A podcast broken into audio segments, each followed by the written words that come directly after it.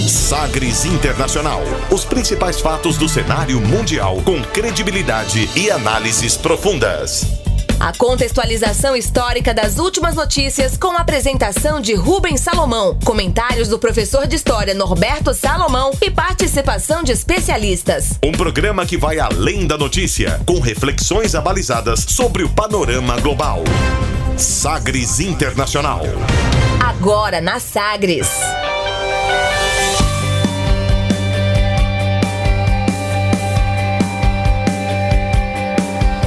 Olá, seja muito bem-vindo à edição número 20 do Sagres Internacional. Eu sou Rubens Salomão e a partir de agora com você, ouvinte Sagres, os fatos precisos e análises credenciadas sobre os principais temas mundiais. E você confere nesta edição o tema do dia Dia D, porque 6 de junho de 1944 mudou a história da humanidade. A visita de Jair Bolsonaro à Argentina, apoio à reeleição de Macri e o sonho da moeda única do Mercosul, o peso real. A Arábia Saudita condena a pena de morte um jovem de 18 anos por conta de protesto realizado quando ele tinha 10 anos. Donald Trump desiste de aumentar tarifas depois de acordo com o México sobre medidas contra a migração. Uma das principais universidades do mundo, a Oxford, cria programas para alunos pobres, com uma espécie de cotas. E ainda a música mais tocada nas paradas do Peru.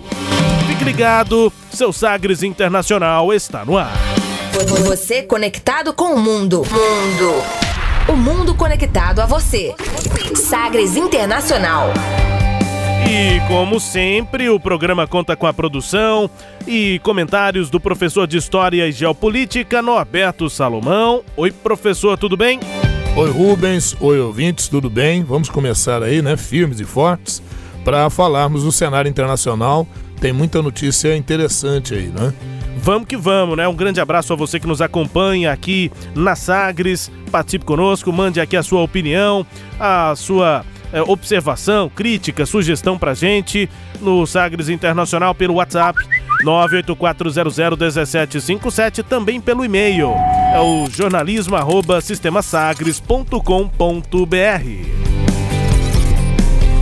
Olha, começando o programa de hoje, como sempre, né, conferindo uma declaração de destaque nesta semana. Agora, as frases bem ou mal ditas por aí.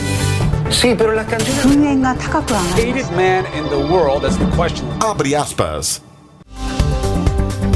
Abre aspas para o presidente do Brasil, Jair Bolsonaro, que afirmou ser um sonho a criação de moeda única entre Brasil e Argentina. Na sequência, também, ouça o ministro da Economia, Paulo Guedes, sobre essa possível execução.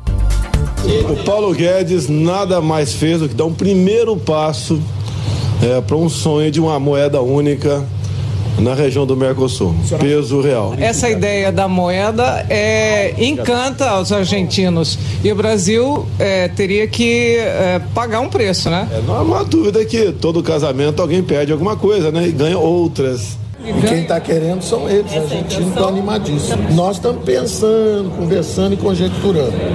Eles abraçaram, aparentemente, a ideia. É claro que tem que haver uma convergência de políticas antes de tudo isso. Só que a Argentina parece que vai zerar o déficit esse ano. O Brasil pode estar com déficit pior ainda. A avaliação aí, portanto, do presidente Jair Bolsonaro, também do ministro da Economia Paulo Guedes, sobre uma proposta que chama a atenção, chamou a atenção nesta semana, de moeda única, peso real. Na despedida aí da missão oficial à Argentina, o presidente Jair Bolsonaro afirmou então que foi dado esse primeiro passo para uma moeda única aqui para o Brasil e para a Argentina o peso real mais realista, o ministro Paulo Guedes considerou esse processo né, necessário para a implantação da ideia, comparando situação fiscal, financeira, econômica dos dois países. A Argentina está numa crise e mesmo assim o Paulo Guedes diz que a situação do Brasil parece até pior, porque o Brasil tem um déficit previsto é, bilionário, né, de mais de 100 bilhões de reais para esse ano. Bom, é, é, Rubens ouvintes, aí são alguns pontos que eu acho bastante importantes a, ser, a serem destacados. Primeiro, o Brasil deu um verdadeiro desprezo na Argentina, né? No próprio roteiro de viagem do presidente, ele preferiu a outros lugares, fez declarações nos Estados Unidos com relação à queda de importação para o trigo americano, que colide né, com a política que até então tinha sido utilizada com a Argentina. E agora, cheio de afagos com a Argentina. Então, dá, a gente não consegue saber se dá para dar crédito a isso exatamente. Né? Se está mais, tá mais na linha do discurso. Me parece isso, está mais na linha do, do discurso. Outra coisa que você vê também muito inconsistente. A Argentina ela é uma defensora clara do Mercosul, enquanto que o governo atual já falou em várias oportunidades que o Mercosul não deu certo, que ele era repleto de ideologias, enfim. Estão falando agora talvez na possibilidade de, de revigorar o Mercosul.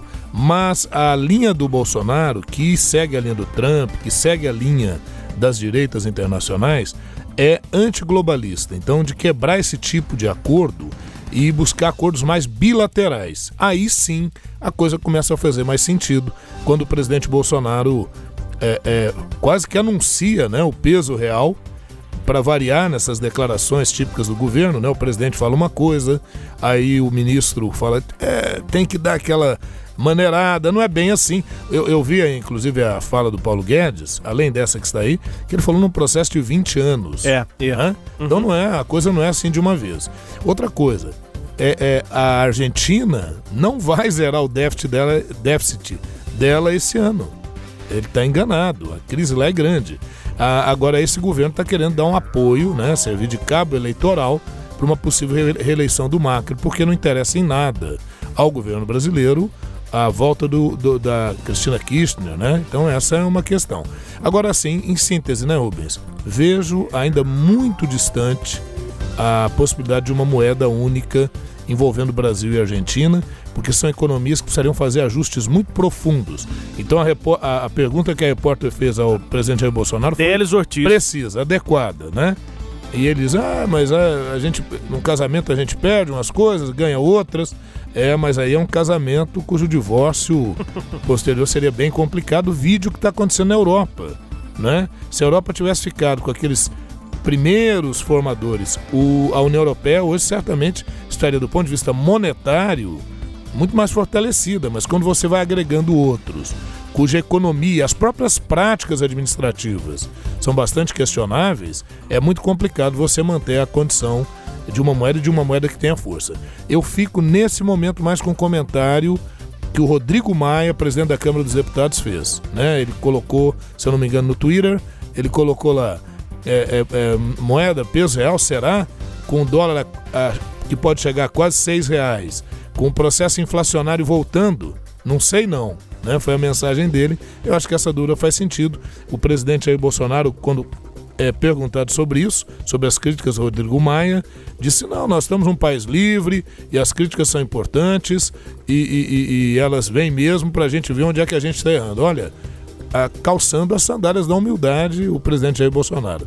Pois é, e, e, além dessas questões da moeda, né, o presidente, nós ouvimos aqui há duas edições do programa, o presidente Jair Bolsonaro prevendo o que, que ele faria lá na, na Argentina. Ele falou, ó, eu vou lá não para me é, miscuir com questões da política interna. Vai ter eleição na Argentina. Mesmo, é Por isso que ele falou.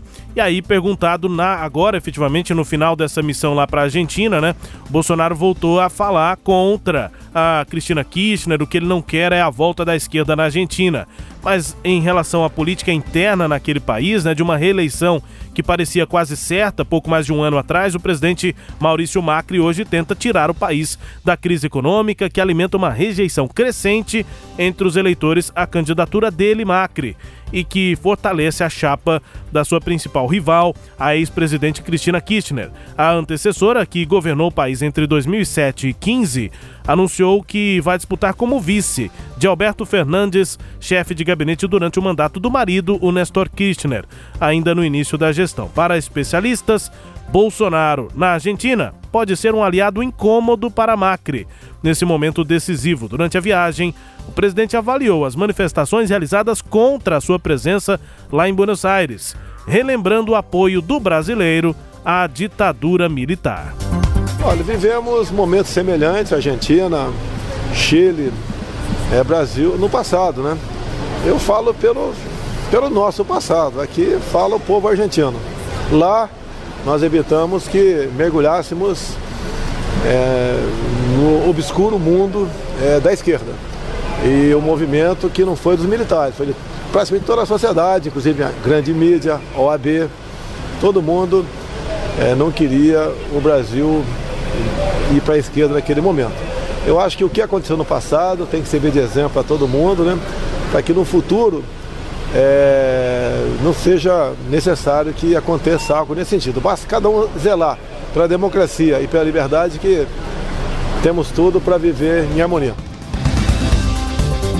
O presidente Jair Bolsonaro aí com uma declaração que, claro, é exatamente esse tipo de avaliação que causa protestos contra ele em outros países, como aconteceu no Chile, na Argentina antes e na Argentina agora nessa visita, professor. Pois é, Rubens, é verdade, eu como professor de história não posso me furtar a dar uma opinião um pouco mais contundente, né? É, eu queria tanto que o presidente Bolsonaro ouvisse esse meu comentário, se fosse possível, né? É, quando o presidente fala que o que aconteceu lá, aconteceu aqui, tivemos praticamente, né? coisas semelhantes, mas eu vou falar o que aconteceu lá no Brasil, né? Porque ele estava na Argentina, o que aconteceu lá no Brasil. Lá nós impedimos a esquerda de assumir que seria um horror e tal. Eu vou pegar essa parte. Então, suponhamos que aquele movimento civil-militar, e que realmente num primeiro momento teve grande apoio, é, impediu o Brasil de sofrer um, um governo de esquerda. O que não sei se é bem verdade, mas vamos por essa linha de raciocínio. Não se questiona isso. Não é esse o questionamento feito. Questionamento feito, inclusive se o presidente estudar um pouquinho do que aconteceu no processo, é como é que esse governo que se implantou no Brasil, ele foi perdendo apoio à medida que ele foi se tornando extremamente truculento, à medida em que ele passou a torturar pessoas que estavam presas, né? à medida em que pessoas desapareceram durante é, esse período. Isso é que é questionado, não é aqui não, é no mundo. Qualquer regime que faça isso, independente da ideologia, como lá na União Soviética, o Joseph, o Joseph Stalin matou inclusive muito mais gente, né? E, e, e, isso é que é questionável, seja, seja a esquerda ou a direita, não importa. Então a questão que tem que se observar, né, Rubens e ouvintes, é exatamente essa. Então o presidente, quando ele vai defender todo um modelo, é bom lembrar que o, o regime durou 20 anos no Brasil e aquele primeiro momento em que ele fala que houve apoio de vários segmentos, houve realmente, porque o Brasil estava vivendo um caos terrível em 64 e muitos viram a, a, a presença dos militares no poder como a salvação da lavoura. E talvez pudesse até ter sido naquele primeiro momento. O que a gente reflete, as críticas que são feitas, é o que foi feito posteriormente. E realmente foram, foram cometidos atos bastante violentos. É essa reflexão que eu acho que o presidente poderia fazer em um determinado momento, sem querer acusar ninguém. Né? Agora, é, eu acho muito difícil ele fazer isso porque é, é, na votação contra o impeachment da presidente Dilma, ele faz um elogio a um dos grandes torturadores do período, que era o comandante Ustra. Então, eu não sei exatamente que linha, né? O que, que exatamente o presidente defende, porque o discurso fica muito, muito confuso. Ele, ele defende um modelo que houve durante 20 anos sem separar o que, que aconteceu durante esse regime, que é importante fazer isso, e ao final ele termina o discurso falando na defesa da democracia e da liberdade. Eu vou ficar com a parte final do discurso dele. Presidente, vamos fazer a defesa da democracia e da liberdade, continua nessa linha que eu acho que vamos melhor. E é esse tipo de declaração que repercute tão mal é, em outros países como Argentina e Chile, que tem uma memória muito mais clara, né? Um exemplo muito mais claro do que aconteceu nas ditaduras lá, para que isso não se repita. É, as torturas, as pessoas desaparecidas, para esses países, essa coisa está mais clara. E quando vem um presidente de fora e elogia o que eles sabem exatamente do que aconteceu, né? Aí, é, é por isso que as manifestações acontecem. É, tentando explicar também para o presidente por que, que existem essas manifestações. Né? E, e, é isso. E, viu, Rubens, e dizer mais: é, é, não estamos aqui criticando os militares brasileiros, a, a, a, quem eu admiro profundamente. Eu acho que perderam a mão em dado momento e não foram os militares, foram alguns elementos que estavam no comando. E a gente sabe como é que funciona, uma hierarquia, uma cadeia de comando, né? Agora, daí a, a, você compactuar com atrocidades que foram cometidas, não. Uma coisa é você ter uma linha ideológica e achar, não, nós estávamos certo, pra, certos para impedirmos que uma outra linha entrasse no poder. Até aí tudo bem, não tem problema nenhum, natural. Né? Agora, daí você apoiar o fato de indivíduo. Ah, mas estávamos numa guerra. Não, numa guerra o cara tira de um lado e você tira do outro. Sim. Agora, uma coisa é você aprisionar alguém, torturar alguém, desaparecer com alguém. Aí não, aí isso não justifica nem aqui, nem em regime em qualquer outro lugar do mundo. Vai ser condenado em qualquer lugar para pessoas que pensam em liberdade, em direito. E existem crimes de guerra, né?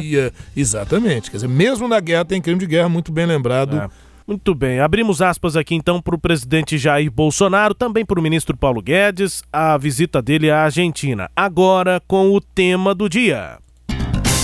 Navegando pelos mares da informação. Sagres Internacional.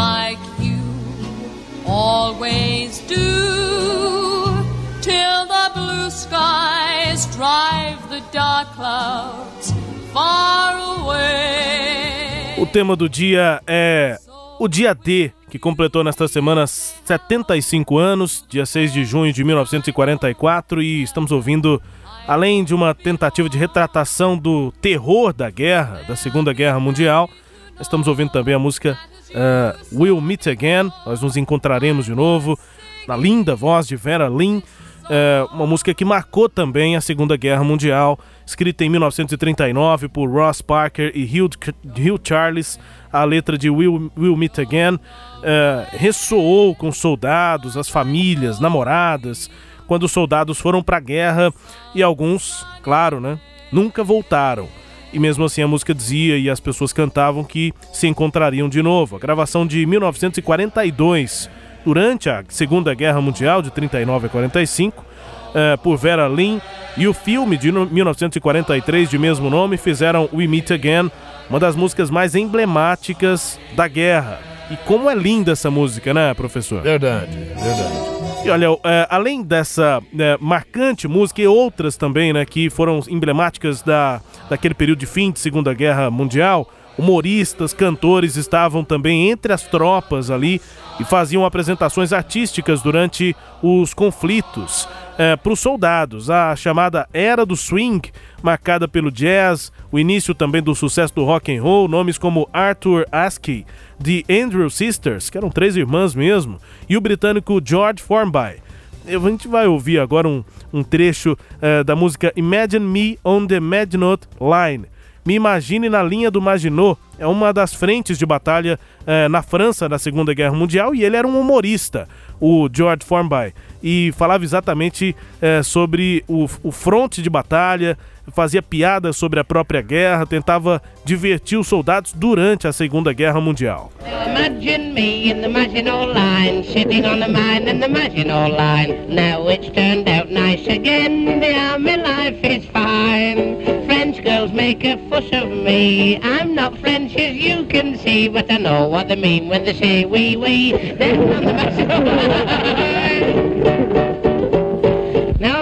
Eu acho até emocionante, assim, essa ouvir isso e tem os vídeos também originais da época do fim da guerra, claro, não dava para fazer lá muito vídeo durante a guerra, mas já é, mais pro fim da guerra, a guerra ainda acontecendo, mas já pro seu é, final, pro seu ocaso, né? É, essas imagens dos soldados em volta desse e de outros artistas, né? Mas nesse caso aqui do George Formby, é, ele com seu ukulele ali cantando, fazendo piada, contando é, histórias da própria guerra e fazendo piada. Imagina eu aqui com meu chapéu fininho é, lá no, no Maginot, na linha do Maginot, onde vocês é, soldados vão e tal. Ele faz piada com tudo e a gente é, é bem legal ver os soldados no meio daquela terrível guerra rindo, né? É, achando, achando graça de um, um de um humorista. momento, né, de, de descontração, né? É um negócio espetacular, né? Enfim, o dia D é, é o nosso tema do dia hoje. Tropas do Reino Unido, dos Estados Unidos e do Canadá, da França, atacaram as forças alemãs no litoral norte da França, né? No dia 6 de junho de 44. A maior operação militar já realizada marcou o início da campanha para libertar o território noroeste da Europa, ocupada pelos nazistas. A visita do presidente dos Estados Unidos, Donald Trump, ao Reino Unido ocorre agora em meio às comemorações dessa data, que marcou o início do fim do domínio nazista.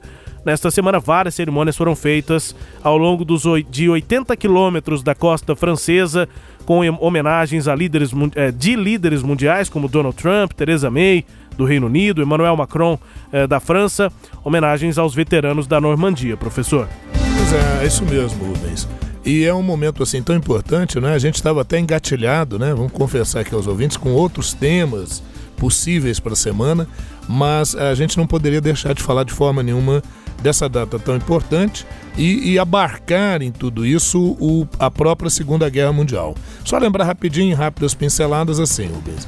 É, a Primeira Guerra Mundial, que ocorreu entre 1914 e 1918, a Alemanha foi derrotada. Ela e seus aliados foram derrotados e a Alemanha foi é, submetida a um pesado acordo que foi o Tratado de Versalhes. Muito humilhante para a Alemanha. Em meio a isso, virá uma crise profunda econômica na Alemanha na década de 20, 1923, uma inflação elevadíssima, 23 mil por cento ao mês né, de inflação. Então, a loucura o que ocorreu na Alemanha. E depois vem a crise de 29 nos Estados Unidos e que repercute no mundo inteiro. Isso tudo fazia com que, eh, de certa forma, se demonstrasse que o capitalismo estava em crise e dava gás para as ideias socialistas, para as ideias de esquerda, para que elas ganhassem ênfase. Inclusive, o próprio termo socialismo era disputado nessa época, tanto por membros da direita quanto por, por membros da esquerda. Apesar de ser um, mem- um- termo originariamente da esquerda, ah, houve o caso da Alemanha, em que se colocou né, o Partido Nacional Socialista dos Trabalhadores Alemães, mas de uma vertente aí de extrema direita. É um partido a princípio é, é, é, que não tinha grande ênfase, mas à medida em que a esquerda vai avançando para combater a esquerda, os setores conservadores da sociedade, grandes proprietários, igreja, né, começaram a apoiar as ideias de extrema direita como forma de evitar o avanço das ideias de esquerda. Isso permitiu a ascensão de Benito Mussolini na Itália em 22, do Adolf Hitler em 33 na Alemanha, é, do Antônio Salazar em 34 em Portugal e do Francisco Franco em 36 na Espanha. né? E aí, o que, que a gente observa?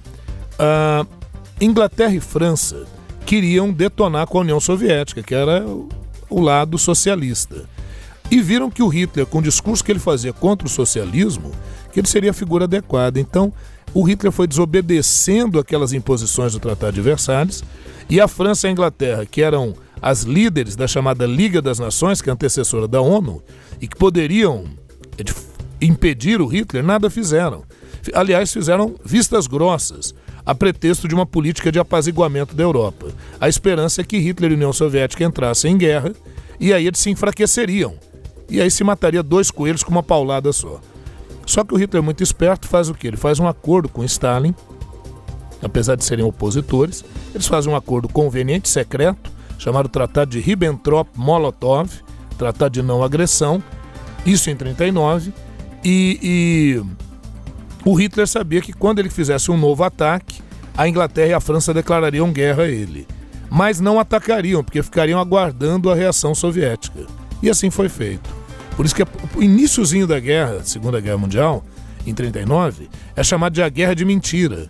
Porque a França e a Inglaterra declararam guerra ao Hitler, quando este avançou sobre a Polônia, mas não atacaram, porque eles ficaram esperando uma reação da União Soviética. Reação que não veio. estava revelado o pacto secreto, mas aí já era tarde demais. Para você ter uma ideia, já em 1940, o Hitler conseguia invadir e dominar toda a França.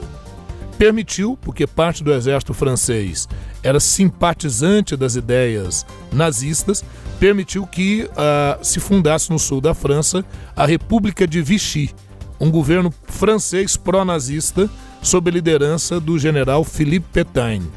E já o general Charles de Gaulle, que divergia disso, vai ser um dos organizadores da resistência francesa.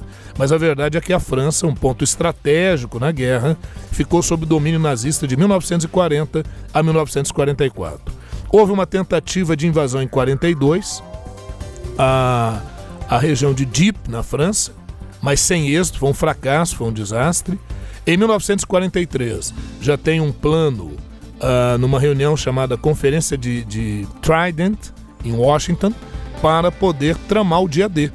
E aí, em 44, deveria ocorrer. Na verdade, o dia D deveria ser no dia 5. Mas o mau tempo fez com que a coisa fosse transferida para o dia 6 e quase que não, não ocorre o dia 6. Né? E, e, e é, precisava mesmo ali de uma, de uma união de esforços, de, de uma operação do tamanho que foi o dia D foi de fato fundamental para que o, o, o, o, domínio nazista caísse, ou se não houvesse uma organização daquele tamanho, demoraria mais, mas a guerra acabaria do mesmo jeito? Essa última posição sua. A guerra demoraria mais, mas acabaria do mesmo jeito. A derrota nazista era iminente, ela iria acontecer.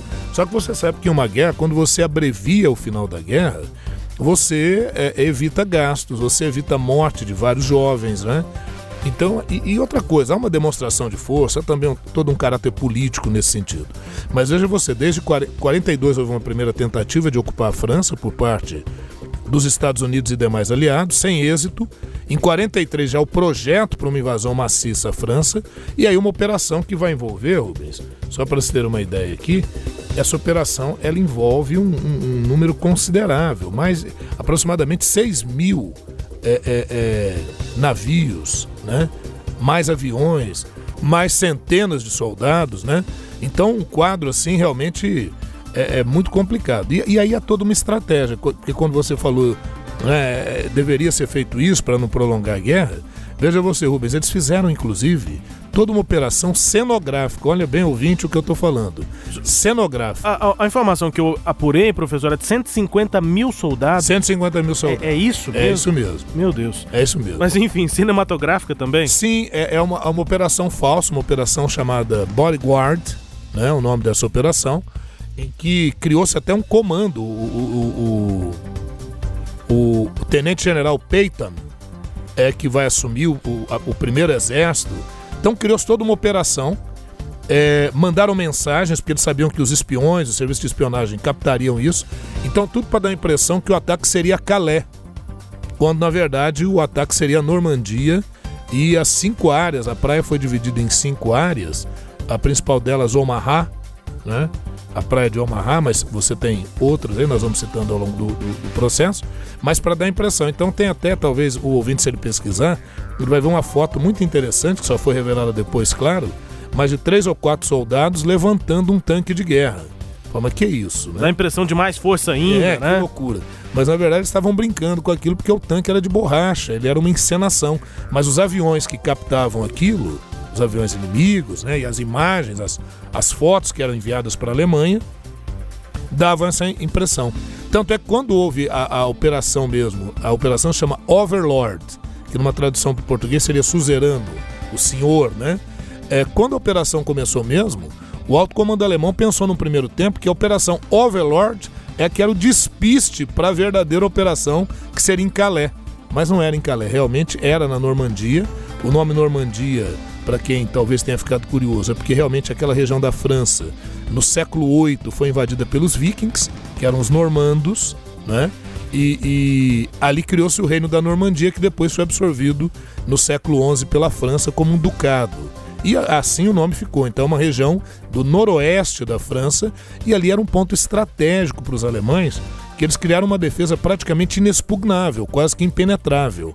Então foi dramática a, a, a invasão a essa área É, a, começou primeiro com a, o ataque de paraquedistas na madrugada, na transição do dia 5 para o dia 6. Centenas de paraquedistas. Você imagina, eles vão ser metralhados no ar. Mas alguns vão conseguir descer em solo e a ideia era ocupar pontes, era, era pegar a retaguarda do inimigo, porque esses paraquedistas foram lançados atrás das linhas de defesas nazistas. E aí, uma vez feito isso, isso por volta, viu, Rubens? Entre meia-noite e duas da manhã, esses paraquedistas foram descendo. Aí, por volta das seis da manhã, aí começa uma coisa fantástica, que é o ataque anfíbio. Aí você tem. É, é, inclusive portos flutuantes para dar suporte que eles criaram, operação imensa, fantástica, é, é, blindados que vinham com correntes giratórias à frente para explodir minas que estavam na praia, porque aí você já vai liberando caminho para os soldados avançarem. E, e tanques não só anfíbios, mas flutuantes, com uma saia invertida, inflável, que ela inflava para o tanque poder boiar e chegar até a praia. Quando chegava na praia, essa, essa saia boia invertida, uhum. ela era descida e assim eles conseguiram penetrar. Coisa impressionante, né? Uma história impressionante. Essa coisa de propaganda também, é, entendendo um pouco melhor, dá até para ver com outros olhos a história de Capitão América, né? Sim. O herói é um tá, tá, tá, em voga é. aí com Vingadores e tal. O primeiro filme do Capitão América mostra muito da, da Segunda Guerra, né? É, e só, viu, Rubens, e só a sequência aqui Sim. de invasão, né? As tropas estão envolvidos britânicos, norte-americanos e canadenses, efetivamente, mais os elementos da resistência francesa, que atuavam por meio de, de sabotagens, né? Então, as tropas britânicas chegaram às praias é, Gold e Sword, as forças canadenses chegaram à praia Juno e as tropas norte-americanas à praia de Utah. Né? Uh, nessas até o desembarque foi dramático, mas o mais dramático mesmo foi uh, na praia de Omaha, onde aí, aí morreram, morreu muita gente, né? Tem um relato de um soldado que ele disse que ele chegou, ele viu, eh, eh, quando ele estava avançando na praia, ele viu que o pessoal estava deitadinho, achou que estavam até mortos. Aí ele se deita também, ele vê que eles estão vivos, eles estão paralisados, Rubens, tendo visto o ataque, porque é, é, é, é cabeça, é mão, são membros voando, porque é, é, é, foi, foi um verdadeiro banho de sangue. O filme que melhor retrata isso, nós vamos falar daqui a pouquinho, uhum. mas é o Resgate do Soldado Ryan. Sim, sim, sim. Né, feito com, assim, com realismo muito grande. O Steven Spielberg, para variar, né, que fantástico fazer esses filmes, ele não quis usar tinta, ele quis usar sangue sintético para dar mais realidade, mais realismo, né, às cenas. Que coisa, né? Bom, é, é enfim, toda essa operação ganhou-se a guerra. O que, que aconteceu depois do dia D? Pois é. Uh, aí, obviamente, depois do dia D, você vai ter a continuidade do avanço dessas tropas para ocupar a França como um todo. Então virão outras operações, né, fazendo parte dessa grande operação que se chama Overlord. Uh, inclusive a operação anfíbia, ela tem um nome, tem o um nome de uma operação dentro da operação, que é a Operação Netuno. Né? Lembrar uhum. que Netuno Deus dos, Deus dos mares, mares, né? Rei tal, dos né? mares. É o pai do Pierce Jackson lá, né? Isso. então, é isso. E aí eles vão reforçando, vão avançando sobre a área, né? Avançando pelas ruas estreitas, fortemente protegidas na, na própria Normandia e outras operações que vão sendo feitas ao sul da França até que finalmente eles conseguem dominar tudo, né? Quando Paris foi libertado em agosto de 44, é, aproximadamente 200 mil soldados é, morreram, ou estavam feridos ou desaparecidos. Dos 2 milhões que tinham ido, então, 10% esses, é, infelizmente, acabaram perecendo nesse processo. Né?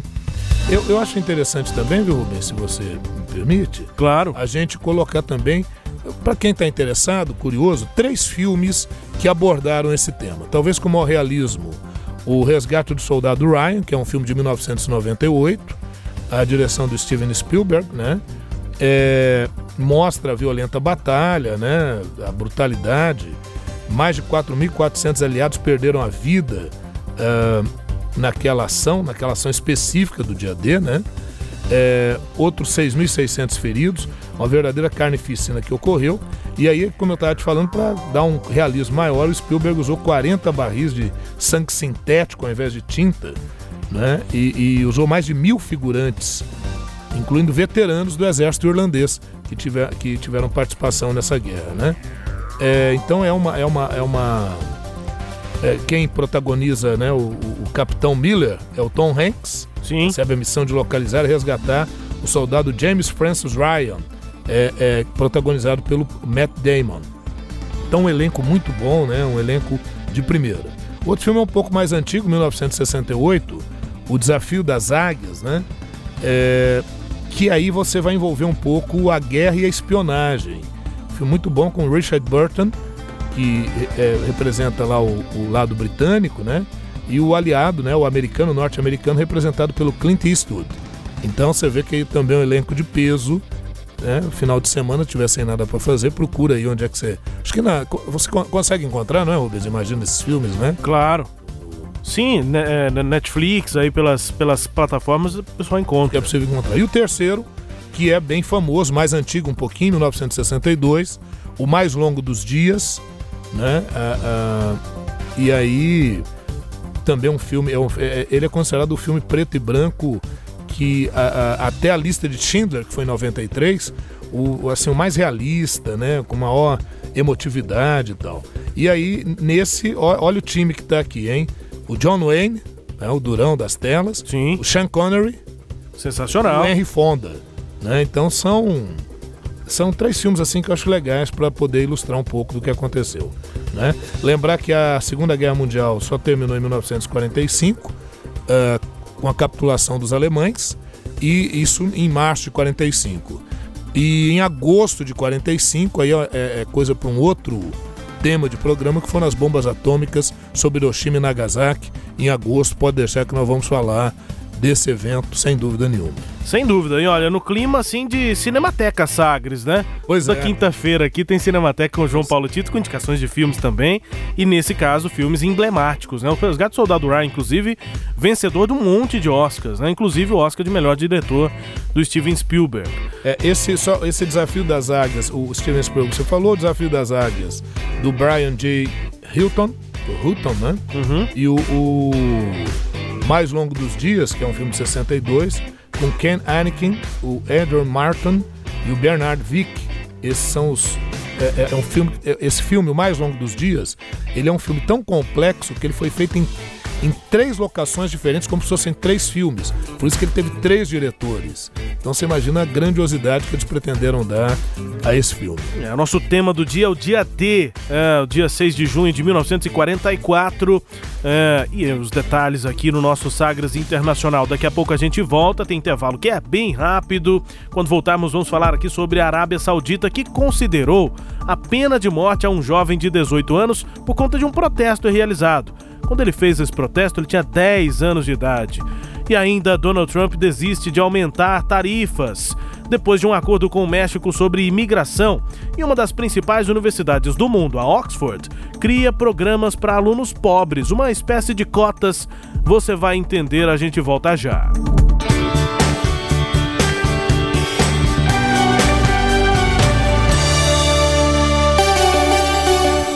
Aplicativo novo da Sagres atingiu a marca de 20 mil downloads. Lá você pode ouvir a Rádio Sagres e assistir o conteúdo da Sagres TV, assistir os melhores lances das rodadas e ficar por dentro de todas as novidades do seu clube do coração. Vá até a sua loja e digite Sagres, o ícone com S, S de Sagres, o seu aplicativo, disponível para Android e iOS. Rádio Sagres, um novo jeito de fazer futebol. Estágio é com o IPAC. IPAC é com PH. Inovação, instituição de ensino na gestão direta dos contratos de estágio. ipac.org.br 62 3931 6300. Entretenimento, Jornalismo, prestação de serviços Rádio Sagres. em tom maior.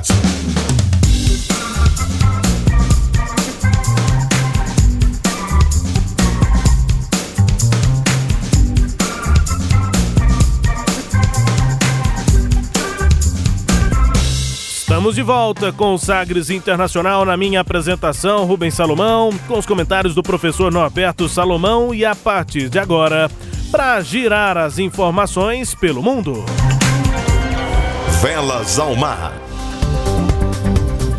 Olha, durante os levantes da Primavera Árabe em 2011, um menino de 10 anos liderou um protesto infantil em que crianças montadas em bicicletas se manifestavam por direitos humanos na região leste da Arábia Saudita.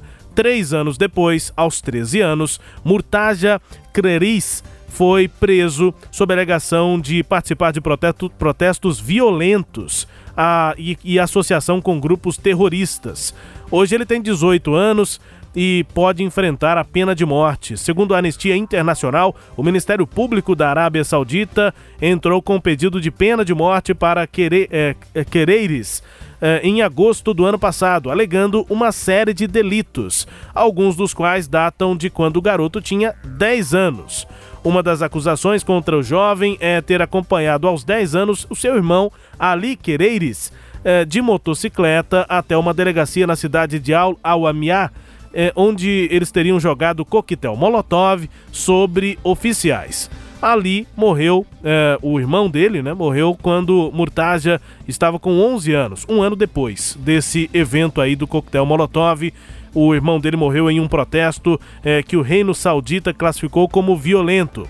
Murtaja Creires aparece em filmagens obtidas pela rede CNN na linha de frente de um protesto de ao menos 30 crianças. Ele e o pai, Abdullah, costumavam liderar manifestações com o rosto descoberto, enquanto muitos sauditas preferiam cobrir a face.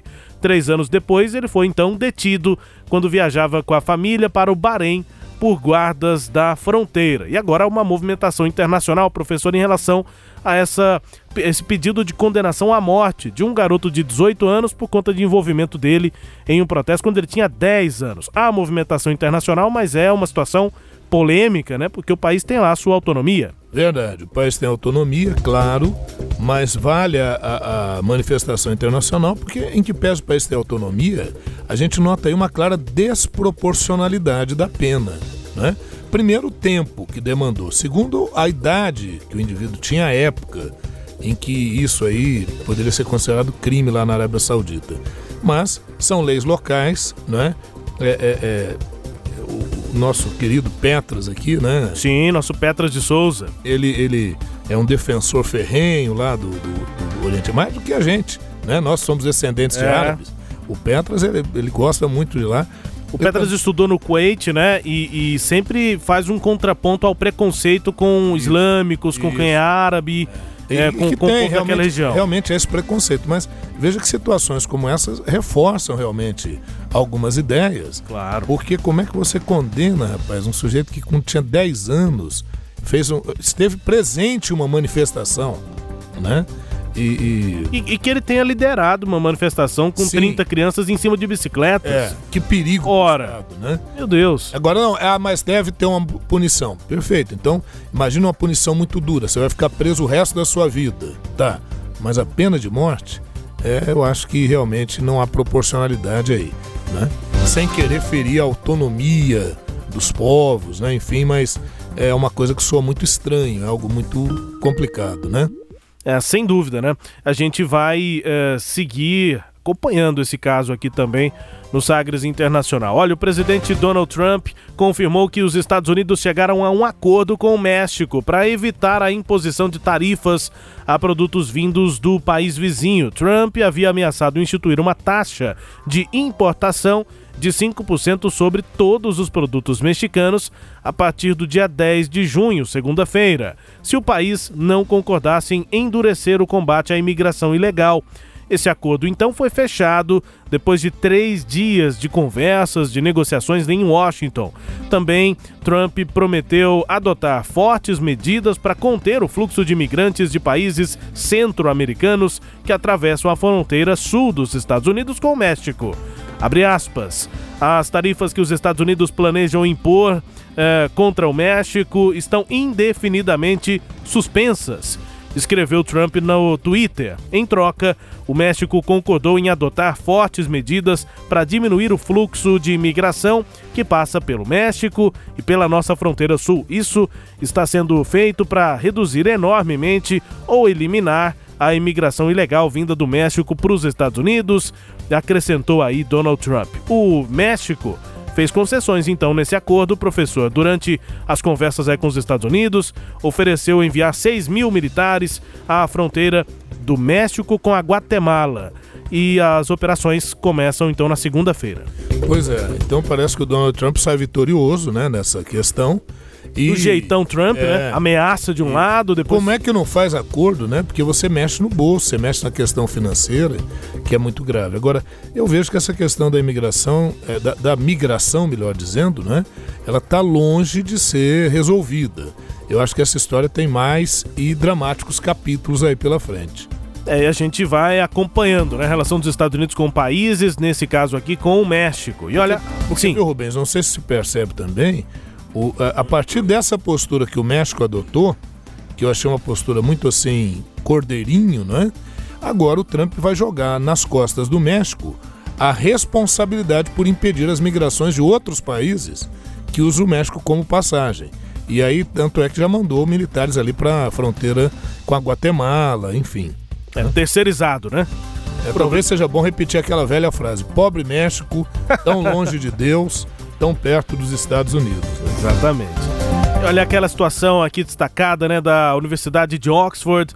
Olha só, o exemplo, né, é Malala Yousafzai, de 21 anos. Ela é um exemplo de aluna, de aluna, né, ou aluno, que a Universidade de Oxford anda buscando. Ela veio de família pobre, chegou como refugiada ao Reino Unido e tinha boas notas, com potencial para ser uma líder no futuro para entrar na Universidade de Oxford, uma das mais respeitadas, das principais do mundo, Malala eh, Yousafzai contou com o peso do Prêmio Nobel da Paz, que ela ganhou em 2014. Ao chegar lá, encontrou muitos jovens promissores, mas poucos com a mesma origem que a dela. A maioria dos estudantes de Oxford são filhos da elite britânica ou de milionários de outros países. Agora, a instituição tenta mudar essa imagem e abrir espaço para jovens de menor renda e que venham de minorias, como negros, árabes, refugiados e jovens que cresceram em orfanatos. Em maio desse ano, a universidade anunciou a criação de dois programas. São eles um que oferece um ano de curso preparatório antes da graduação para alunos com potencial, mas com notas insuficientes.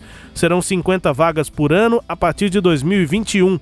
E o outro programa tem 200 vagas e aí vai oferecer planos de estudo e acompanhamento à distância. É uma espécie de cota comparado com a tradição de Oxford, que é uma universidade bastante fechada Elitizada, historicamente. É, é verdade. Agora é o seguinte, né, Rubens? É, e ouvintes, eu achei a, a, atitude de Oxford bastante interessante. É, é, primeiro pela mudança da política da própria instituição, né? E essa abertura.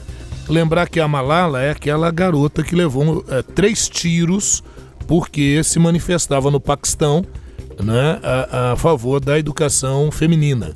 E aí grupos radicais da, do Paquistão cometeram esse, esse crime, mesmo depois quando ela estava internada, que ela conseguiram transferi-la transferi para a Inglaterra, né, onde ela vai ser tratada. O, se não me engano, os talibãs, né, o grupo que atacou, é, é, falava que queria tê-la realmente matado. Graças ao bom senhor, né? É. Ela sobreviveu e, e, e é realmente uma, uma, uma, liderança importante, oriunda de um lugar realmente com grandes dificuldades, que é o Paquistão, mas que acaba representando outros lugares do mundo. Né? Eu acho que tudo isso deve servir, né? acho que essa postura de Oxford deveria servir para que os países envolvidos pensassem que grande parte desses problemas de migrações, que até o, falamos há pouco com Trump, deve-se ao fato do empobrecimento dessas regiões. E é bom lembrar que, em parte, não no todo, mas em parte, a responsabilidade por esse empobrecimento foi de grandes potências que exploraram profundamente essa região a partir dos séculos XVIII, XIX e ainda segue é, com seus interesses naquela área. Né? É, e, e é, também em relação a esse discurso, né, professor, de que constante de questionar ações afirmativas, cotas, como nós temos aqui, não é exatamente uma cota que Oxford está fazendo, mas é oportunidade, né, para quem não, antes não tinha, é, um debate aí entre é, igualdade e justiça, né? Você dá o mesmo, o mesmo critério, igual, é igual para todo mundo, beleza. Só que tem gente que tem oportunidades, tem é, é, circunstâncias Isso. muito mais prejudicadas do que outros. Justiça, aí sim, a Oxford, por exemplo, está tentando é, e, alguma justiça vejo, dando apoio para quem tem nota baixa, é isso, por exemplo. E veja o modelo que eles estão colocando, né? De você dar um ano, dar um curso, dar a possibilidade, quem sabe até o nosso sistema de cotas aqui, pudesse pegar a, a ideia similar aí. Né? É pensar em apoio para resultados, né? Sim, você é de sistema de cotas? Sou. Então você entra na universidade, você faz um ano aí do básico, uh, vamos avaliar aqueles pontos que você, talvez, você e qualquer outro, que não seja de cotas também, que necessite fazer. A Universidade Católica de Goiás, é, a atual PUC, uhum. né? ela tinha lá nos cursos, na época que eu entrei lá no, no, no período anterior, lá no Jurássico ainda, quando eu entrei, havia lá o básico. Então você tinha que fazer português 1 e 2, você tinha que fazer algumas disciplinas que te davam, né, para aquele que talvez tenha entrado com, com algum tipo de, de déficit educacional, poderia parar algumas arestas. Eu acho a ideia bastante relevante. Um é. abraço a PUC Goiás, que eu tenho muito orgulho de ter feito parte do grupo de alunos daquela universidade. É, no período Jurássico eu fiquei imaginando ali megalodontes, tiranossauros rex, de professores ali com o um chapeuzinho, giz na mão. Sim. Os professores daquela época. Enfim, né? Sem, sem dúvida, o valor dos dinossauros. O professor também é um dinossaurinho, né, professor? Estou nessa, nessa linha aí. Estou caminhando para essa área. Muito bem. Duas informações aqui para a gente registrar os últimos praticamente 10 minutos do Sagres Internacional, uma que a gente já está tratando aqui há algum tempo. A primeira-ministra Theresa May, né? Theresa May, primeira-ministra do Reino Unido, confirmou a renúncia da liderança do Partido Conservador. É o primeiro pra, passo para ela deixar o comando do governo do Reino Unido.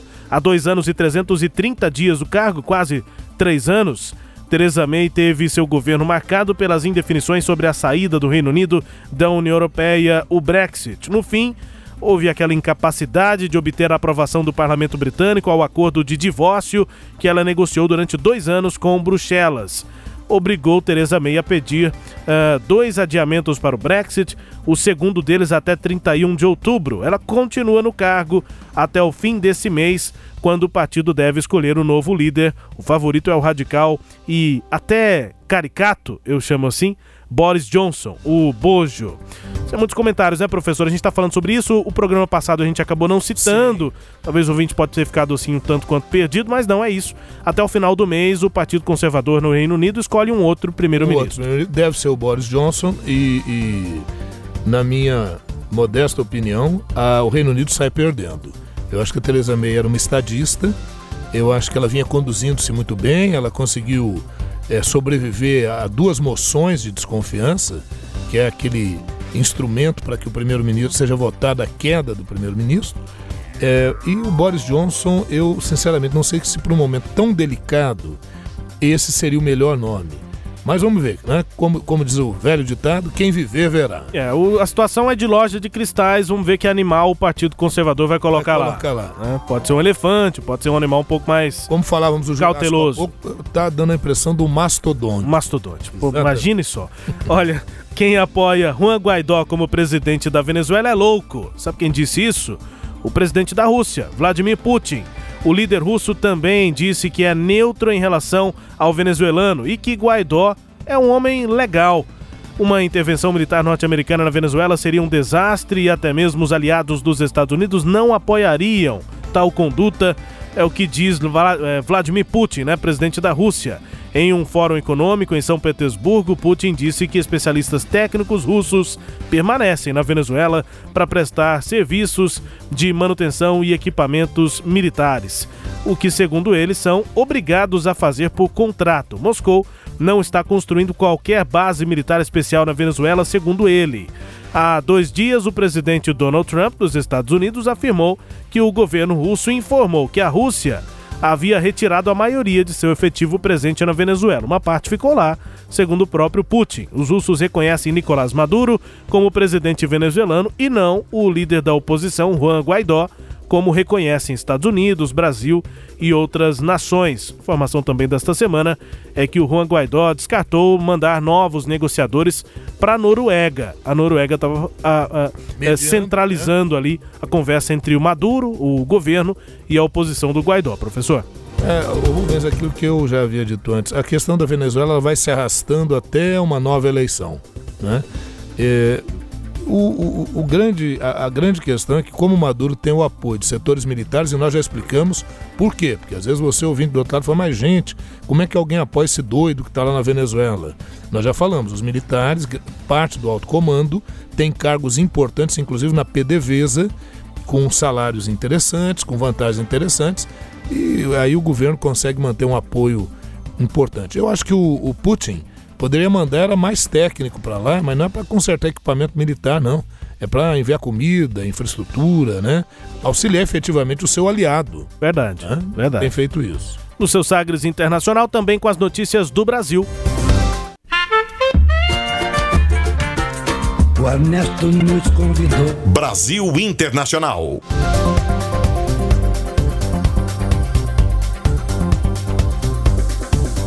Pois é, aqui com a notícia do Brasil, uma só é que a Argentina e o Brasil pretendem fechar até quatro semanas, né? É, nesse período aí, em cerca de um mês, um tratado de livre comércio com a União Europeia, afirmou o ministro da Economia, Paulo Guedes. Nós acompanhamos aqui no início do programa, no Abre aspas, os detalhes da visita do, de Bolsonaro, do Paulo Guedes, à Argentina. Agora, esse detalhe, a relação brasileira, né, do nosso bloco aqui com a União Europeia. O ministro Paulo Guedes faz parte da comitiva que está com Jair Bolsonaro em Buenos Aires, eh, participou né, das reuniões por lá. O propósito da viagem foi aprofundar o acordo comercial e o bloco econômico do Mercosul ficou estagnado, segundo Guedes, por causa de uma ideologia obsoleta e houve 10 anos de negociação sem resultados. Aspas, juntos nós e a Argentina pretendemos fechar também em 3, 4 semanas um acordo com a União Europeia. O que, que a gente está buscando lá com a União Europeia, professor? Ah, é o governo se movimentando, tentar, tentando ver como é que ele se posiciona nessa questão. Mas, como eu já disse, o discurso é um pouco inconsistente, porque eles apostam muito mais em acordos bilaterais do que em acordos efetivamente com blocos. Muito bem, né? A gente segue acompanhando aqui a relação internacional também do Brasil, né, com outros países, aqui nossos vizinhos, a Argentina, essa intenção também de movimentar acordos lá com a União Europeia. Chegando ao fim do nosso programa do Sagres Internacional para conferir uma música de sucesso que está sendo bem tocada dessa vez aqui para o nosso vizinho, para o Peru. Ah, o que está sendo bem tocado por lá? Música Talvez do Paulo Londra. Você confere a música, daqui a pouco a gente explica quem é o Paulo Londra, por que, ele está sendo bem tocado lá na, na, no Peru. Ele é argentino, viu? Um rapper argentino de só 21 anos. A música bem tocada no Peru. Confira, daqui a pouco a gente traduz. Que será? Que será? Eso que huele tan bien, tan bien, pero en realidad sabe mal. Ey, y que me tiene desvelándome. Y tal vez tú me tendrías que avisar cuando ya no me quieres ver, me quieres ver. Porque yo acá sigo esperándote, qué mal por mí. Que haga frío acá afuera y tú hoy no quieras salir, quieras salir. Ah, Pero tranqui, tranqui, tranqui. Que el frío y la espera siempre fue costumbre para mí. Qué mal por mí. Y porque tal vez lo nuestro era solo para divertirse. Pero este tonto suele confundirse. Y es triste que del fin de ya no he vuelto a sonreír. Tal vez lo nuestro era solo para divertirse. Pero este tonto suele confundirse. He vuelto a sonreír. Parece leyenda. Maniquí le queda bien todas las prendas. No es como yo, a ella nada la vergüenza. No tiene Música número 1 um no Peru e é de um argentino, né? O Paulo Londra, rapper argentino, tem 21 anos. Ele se inspirou, inclusive, para começar a carreira, que tá só no começo, ele é bem novo, né? Mas se inspirou naquele filme Eight Mile. 8 milhas, né? Do americano Eminem, um rapper já consolidado e como, né? Um super sucesso lá é, no mundo inteiro, nos Estados Unidos. O Eminem é, fez esse filme e inspirou aí o Paulo Londra. Ele começou a querer interpretar suas próprias letras fora do estúdio de gravação e aí ficou improvisando, né? Começou a improvisar, fazer rap nas praças argentinas, com amigos e tal. Isso acabou criando um burburinho, ele começou a fazer sucesso e agora tá bem tocado. Não só na Argentina, não só em Buenos Aires, mas também aqui na América Latina. Essa música mais tocada no Peru. Diz o seguinte: o que será que cheira tão bem? Mas realmente o gosto é, não é tão. É, realmente tem um gosto ruim. E o que ela me revelou? Talvez você tivesse que me avisar quando não quer mais me ver porque eu ainda estou esperando você aqui. O que há de errado comigo? Mas tranquilo, porque talvez a nossa fosse apenas por diversão, mas esse tolo costuma ficar confuso e triste. Que do fim de semana eu não voltei a sorrir. É sofrência, né, professor? Sofrência, regaton na veia. É bom, hein? né? Animado, né? Gosto é, bastante. é isso aí. Mas é isso, é. A, a moça podia pelo menos avisar pra ele que não queria mais vê-lo e tal. Parece que o negócio era só diversão e tchau. é. Aí ele fica ali. O nome da música é Talvez. Eu acho que ele ainda tá com alguma esperança. Sempre. Talvez não deveria. Mas quem leva o toco sempre tem aquela esperança, né? Professor, fica assim então, né? A gente volta na próxima edição com o nosso Sagres Internacional, mandando um abraço aqui pros colegas Igor Pereira é, e também pro Lucas de Godoy, que estão acompanhando aqui sempre o nosso programa. Até. Muito bem, abraço a eles, abraço a todos os ouvintes, muito obrigado pela audiência e com a promessa de voltarmos aí na próxima semana com mais notícias internacionais. Pessoal, um grande abraço aqui, obrigado pela companhia. Fique sempre ligado conosco na programação da Sagres. Até a próxima edição.